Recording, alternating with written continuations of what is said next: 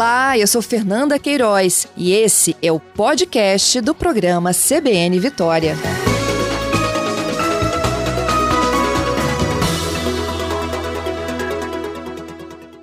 Jaqueline, bom dia. Bom dia, Fernanda. Bom dia a todos os ouvintes da CBN. Obrigada por aceitar nosso convite, Jaqueline. A gente tem o caso da Milena, né? Ontem a Procuradora-Geral do Estado, inclusive, estava lá de Justiça, né? Falando sobre como ela, mulher, né? É, se vê ali representando e contribuindo para que as mulheres fiquem cada vez mais encorajadas a denunciar, né? E, e aí eu, hoje eu queria, com a sua ajuda, ajudar a ensinar as mulheres que estão nos ouvindo como é que a gente faz isso. Então, Fernanda, é, é, muito simbólico nesse momento nós termos uma procuradora-geral, que é a doutora Luciana, empenhada nessa causa também.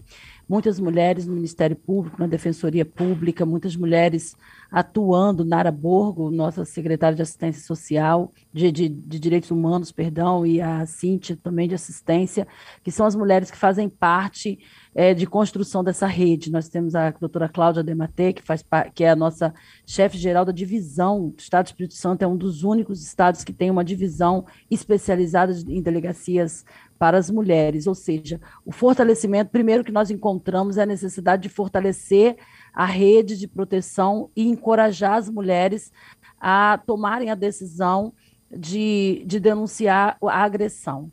É, as agressões e as violências elas são muito difíceis de serem identificadas em seu início, como existe estudo internacional mostrando que a, a violência doméstica ela, é, ela acontece, ela tem um ciclo. O ciclo dela inicia com explosão e depois lua de mel, pedido de desculpas, explosão, gritos e lua de mel, pedido de desculpas. Então, assim, quando a gente consegue identificar que no início de uma relação, nas explosões, nas, no, nas violências psicológicas, nas violências morais, é, que ainda não teve o primeiro empurrão, não teve o primeiro tapa, não teve o primeiro soco no olho, é, é, é, nessa ocasião que nós encorajamos as mulheres a denunciar, porque nós temos programas aqui no Estado que a gente convida esse agressor, através do programa Homem que é Homem, a passar por um ciclo de ressignificação. Por quê? Porque nós estamos falando de uma cultura patriarcada onde o homem entende que a mulher é propriedade dele.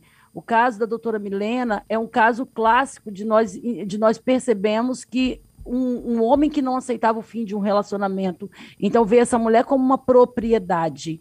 E se eu ver uma mulher ou qualquer outra pessoa que eu me relaciono como uma propriedade, eu, eu entro naquela máxima de que se não for minha, não vai ser de mais ninguém. E aí é, tomo essa iniciativa de assassinar e deixar duas crianças órfãos, ausentes da sua mãe.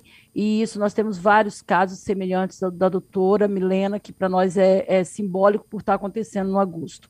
Importante dizer que o Agosto Lilás, esse ano, completa 15 anos da Lei Maria da Penha.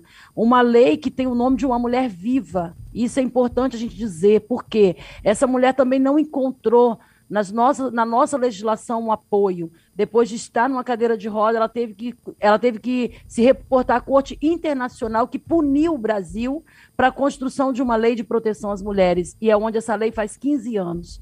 E essa lei não fala somente é, da questão que nós temos que, que enfrentar, que é é, a punição, a reeducação social, ela fala também dessa educação que nós vamos levar, que nós precisamos levar aos nossos meninos, às nossas meninas, aos nossos jovens, aos nossos adolescentes, para que elas consigam entender um relacionamento abusivo desde o seu início, no nascimento, e também levar esse homem a refletir a sua história de vida, a sua história de violência, porque na sociedade nós ensinamos muitas vezes os meninos que eles não devem é, expor seus sentimentos. Homem não chora, homem não tem sentimento. Então a gente começa também a perceber um patriarcado e no momento onde as mulheres avançam. Então, Fernando, eu acho que esse avanço que nós mulheres tivemos de estar ocupando as cadeiras de medicina, estar ocupando a sociedade de alguma forma, nós precisamos também dialogar com os homens, aqueles que não agridem, aqueles que não batem, aqueles que não matam, para entender que a mulher não é uma propriedade, que historicamente ela vem sendo contada como uma propriedade, como um bem. Exatamente, Jaqueline. Jaqueline, é, o Estado lançou recentemente o SOS Marias, né? É um dispositivo de acionamento das forças de segurança. Sim, o SOS Marias ele veio justamente, é, apesar de já estar institucionalizado o X vermelho nas mãos, que por incrível que pareça, alguém olha e fala, mas para que, que serve isso? Recentemente eu tive um, um, relato de uma senhora que chegou numa farmácia com o X vermelho na mão e, e o farmacêutico compreendeu perfeitamente. Nós temos aqui no Espírito Santo a, a mulher que ligou e pediu a pizza e a atendente entendeu perfeitamente o que ela estava dizendo. Então, o, O SOS Marias veio nessa, nessa vertente de que se a mulher estiver sofrendo uma violência silenciada, ou seja, que ela não tem condição de, na hora que ligar para o CIODES, falar o seu endereço e se, refer se georreferenciar, esse aplicativo, através de baixar o app 190, vai ter lá um aplicativo que ela se georreferencia e se ela estiver com o seu é, localizador é, é, do Maps ligado, ela vai poder ser localizada em tempo real. Então, dois cliques, o CIOD já sabe onde essa mulher está sem que ela precise falar uma palavra ela e ela pode, se ela tiver condição de escrever o que ela está passando naquele momento, ela pode escrever. Se não, ela só pode, só precisa dois cliques para que o CIOD seja acionado e chegue até essa mulher. Não é um botão do pânico, não é, é um canal a mais para que essas mulheres possam denunciar algum tipo de violência. Uhum. Elas, elas pulam aquela etapa do call center, né? E que elas têm que dar muitas informações e acabam aí se colocando vulneráveis no momento que elas estão em casa. Exatamente. E ela pode também, por exemplo, ensinar um filho. Geralmente as crianças com 5, 6 anos já sabem mexer num celular. Então, elas podem ensinar um filho, por exemplo, a falar assim: meu filho, se a mamãe estiver aqui passar por algum problema, você ouvir grito, você ouvir isso, você aperta duas vezes aqui. Então, a, a, acaba também ensinando uma criança a, a utilizar o aplicativo, para que também ajude no momento como esse. É, a Lei Maria da Penha veio dizer isso, que a responsabilidade de uma mulher é, que está sofrendo violência é de toda a sociedade. Então, se eu ver uma mulher sofrendo, se eu ouvir no meu apartamento do lado que eu moro uma mulher sofrendo violência, eu posso acionar e devo acionar, porque eu posso salvar a vida daquela mulher. Exatamente. Antigamente as, a, a, gente conhecia aquele ditado, né, de que briga de marido e mulher a gente não mete a colher, não é mesmo, Jaqueline? É, e, a, e a Maria da Penha, que a gente valoriza tanto, que a gente honra tanto, ela veio justamente dizendo isso. A, Maria, a lei Maria da Penha é a colher que a gente precisava. Nós não tínhamos uma colher. É importante dizer que a lei, em 2000, até 2006, quando surgiu a Lei Maria da Penha, quando ela foi, o Brasil foi punido a criar e as mulheres trabalharam muito fortemente. Ela é a terceira melhor lei do mundo, considerada a terceira melhor lei, porque ela, ela, ela protege toda a família, inclusive Inclusive, no artigo 37, ela cita a, a reeducação do agressor.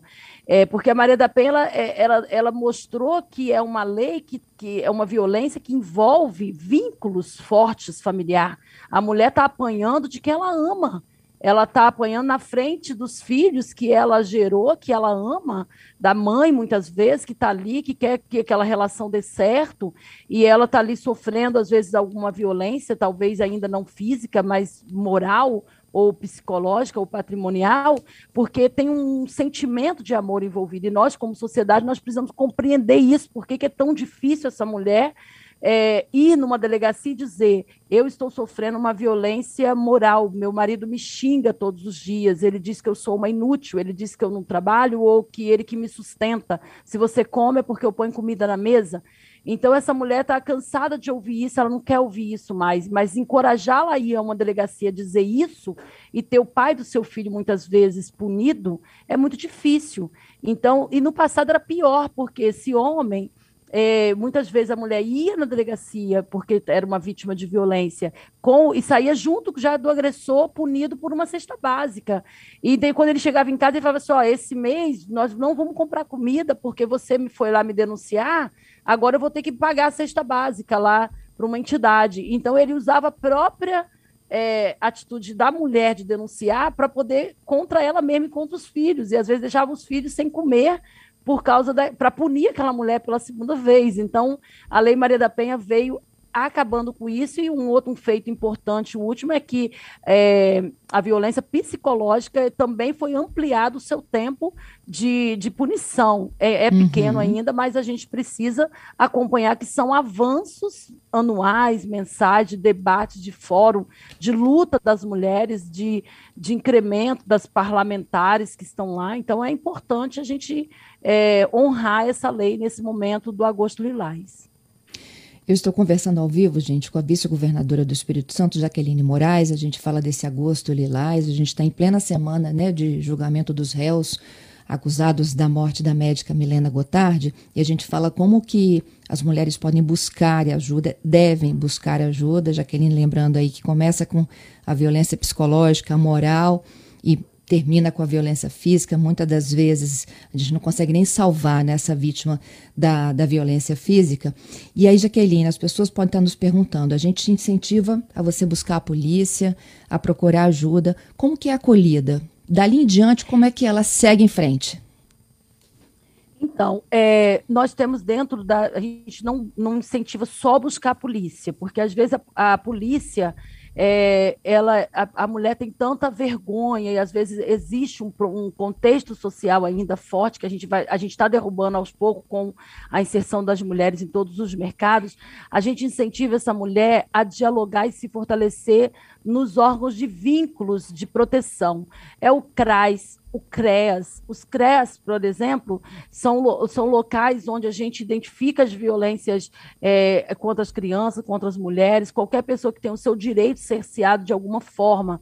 Então, assim, é, a gente orienta essas mulheres a procurar a unidade de saúde, a gente, ou pessoas próximas para ir se, se fortalecendo e dentro, identificando, se ela identificou essa violência no início, ainda como eu disse, no ciclo da violência, existe o, o início das ofensas e do pedido de desculpa, é nesse momento que ela deve sim, porque ela está fortalecida, deve iniciar procurando uma delegacia, porque aí esse homem já tem um caminho. A gente convida esse homem a participar é, ele vai ser punido é, é, pela, pelo, pelo crime que cometeu, ele vai ter uma punição. As, as, as, as punições ainda são menos severas nesse tipo de caso moral e psicológico, mas ele também será convidado a participar de um projeto de ressignificação da sua própria existência e que tem e que aqui no Espírito Santo tem menos de 2% de reincidência. Para vocês terem uma ideia, esse programa já, nós já estamos ampliando para os municípios através da rede e de grupos multidisciplinares através dos CRAs e dos CREAS, porque é uma parceria entre a Polícia Civil, porque esse programa é da nossa Polícia Civil, é importante a gente dizer, eu acabei de ouvir aí um caso importante aí, é interessante que vocês acabaram de noticiar de um, uhum de um dependente químico que vai até lá e diz: Eu roubo para fazer isso. É, e ontem, o governador Casagrande é, assinou o edital de mais dois é, centros, que é o CAAD, que é o Centro de de, de álcool e droga. Esse CAAD, por exemplo, o que, que ele faz? A gente acolhe esse dependente químico. É, se ele tiver num estágio muito alto, a gente manda ele para CAP, os CAPs. Se a gente pode enviar para uma casa de acolhida, a gente pode enviar para um tratamento médico. Lá tem equipe psicossocial é psicólogo, assistente social, é, para acolher esse, é, essa pessoa que quer esse tratamento. O Central em Vitória funciona ali na Rua 7, os outros dois nós lançamos ontem, um para Cachoeiro, um para Linhares. Então, Jaqueline? por que, que eu estou te dizendo? Oi, tá me ouvindo? Fica, estou te ouvindo. Eu quero que você continue comigo. Vamos, vamos juntas lá para o Repórter CBN e Vamos. voltamos com todas essas orientações, que são super importantes. Estou te esperando, já já. 11 horas e 4 minutos. Nesta edição aqui do CBN Vitória, a gente está falando do Agosto Lilás. É um mês que é dedicado ao enfrentamento à violência contra a mulher.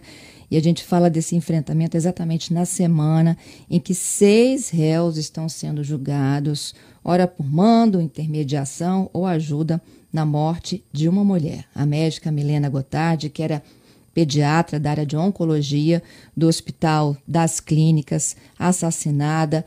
E agora, então, a gente acompanhando os detalhes desse segundo dia de julgamento. Para que a gente possa falar um pouco mais do agosto lilás, né? E quais são as formas que você, que pode estar enfrentando problemas semelhantes, né? Problemas de violência psicológica, moral ou até mesmo física, você possa buscar ajuda. Minha convidada é a vice-governadora Jaqueline Moraes. Ela fala dessa rede de atenção que existe no Espírito Santo e os serviços também da área de segurança pública para você dar um passo à frente, não é isso, Jaqueline? É isso aí, fortalecer as mulheres e buscar essa rede de proteção que existe no Espírito Santo. Nós temos uma casa-abrigo, por exemplo, a gente estava falando justamente sobre o que acontece né, com essa mulher quando ela vai. Quando ela se encoraja a uma delegacia e ela não pode retornar para sua casa, nós temos uma casa-abrigo que funciona para que essa mulher consiga a gente tirar ela daquele risco ela e seus filhos daquele risco eminente, daquele momento, quando é um calor de uma, de uma discussão e ela se encoraja. Então, nós temos condições. A Casa Abrigo é totalmente sigilosa, é um lugar onde essa mulher vai estar protegida por algum tempo. Mas a rede como um todo, vinculado com o município, precisa funcionar. E aí é isso que a gente tem buscado e temos conseguido êxito. Como eu estava dizendo, o projeto Homem que é Homem é um projeto da, da Polícia Civil, que é um órgão repressor. A gente precisa compreender a Polícia Civil, ela investiga os casos e ela é, prepara os inquéritos e prende os agressores. Mas ela também tem um trabalho vin, vinculado à Lei Maria da Penha, no seu artigo 37, que é essa reeducação social. Então, ele então criou o projeto Homem que é Homem, que funciona em parceria com os municípios. Não são todos os municípios ainda que têm nós estamos ampliando essa participação. A pandemia nos trouxe alguma dificuldade de reunir, porque são grupos reflexivos que esses homens são convidados quando são punidos em, em crimes é, de, de, de, de menor proporção, vamos dizer assim, de menor pena, eles são convidados a participar desse grupo. E esse grupo reflexivo, que é esse projeto, ele tem uma reincidência pequena, de menos de 2%, ou seja, é, os homens que já participaram, eles ressignificam a sua história e seguem a sua vida. Porque o que, que a gente entende da violência doméstica, Fernanda? Um homem agressor, ele pode terminar um relacionamento Aquela mulher encorajou, falou e ela conseguiu viajar ou ir para casa de um parente, mudou de vida. E aquele homem vai ter um relacionamento com outra mulher e ele novamente vai agredir outra mulher. Entendeu? Então, assim, se a gente também não trabalhar com esse agressor, a gente também não consegue esse êxito, porque às vezes é no segundo relacionamento. O caso da jovem de Cariacica assassinada, ele já tinha duas medidas protetivas de duas mulheres diferentes e ele mesmo assim foi lá e assassinou aquela jovem que já era acompanhada pela nossa patrulha Maria da Penha e que muitas vezes nos frustram até como, como gestores de política pública, como gestores de segurança, de, de falar assim, por que, que tudo que a gente está fazendo ainda, ainda tem tanto crime de proximidade? As pessoas, aqui no Espírito Santo, o que, o que aumentou em 38% os, é, os crimes e e os homicídios foram crimes de proximidade. Foi a mãe lá embaixo do Bandu que matou, a filha que matou a mãe. Foi uhum. o filho que matou a mãe. Agora, é, esse julgamento é o marido que matou a mulher. Nós temos aqui, eu tenho aqui os dados, por exemplo, é, nós temos 31% que são os maridos, 18% ex-maridos, 9% namorados e ex-namorados, 13% de companheiros. As armas, por exemplo, que a gente luta contra as armas de fogo na sociedade, mas, por incrível que pareça, o crime de violência doméstica tem 50% deles nesse ano, só no ano de 2021, foi, foi, foi efetuado por armas brancas. Então, assim, que é chamada arma branca, faca ou qualquer outro tipo de obje objeto. É, ontem o, o, foi alterado o boletim que a mulher que foi encontrada vítima e entrou como homicídio doloso, é, já foi provado, prendemos ontem, foi o marido que matou aquela mulher que foi encontrada em estado de decomposição, é, foi o próprio marido. Então, assim, que já foi alterada ali, Aribiri, Vila Velha, vítima Jaciara. 39 anos. Então, inicialmente foi como transporte de cadáver, homicídio doloso, mas a vítima deu entrada e agora nós já o acusado foi preso por policiais de plantão da especializada da mulher e a, e, e a vítima que foi transferida para o Hospital de Coratina faleceu no dia 20 do 8. Então, assim, é, todos os dias nós temos esses dados na mão. E eu falo que eu, como mulher que luto, assim como a doutora Luciana, que é a nossa procuradora, a doutora Cláudia, e todas essas mulheres envolvidas, a gente sofre porque fica uma, um grupo de crianças que não poderiam estar sem as suas mães nesse momento, e ficam esses homens presos, porque a gente vai fazer com que a justiça aconteça por um período, porque a gente sabe que não existe prisão perpétua no Brasil, então a gente precisa, em dado momento, esse homem vai ser reinserido na sociedade mas a gente pede para que as penas sejam o mais justa possível. Isso que a gente faz esse apelo. Exatamente. Jaqueline, muito obrigada, viu, pela sua participação aqui conosco, hein? Eu te agradeço, Fernanda, por vocês estão sempre ligados nos temas importantes, por trazer informação qualificada num tempo difícil que nós estamos vivendo de intolerância e de tantas violências. A gente precisa de informações qualificadas como a de vocês. Parabéns a toda a equipe. Muito obrigada pelo trabalho e pela colaboração conosco. Bom dia para você. Bom dia.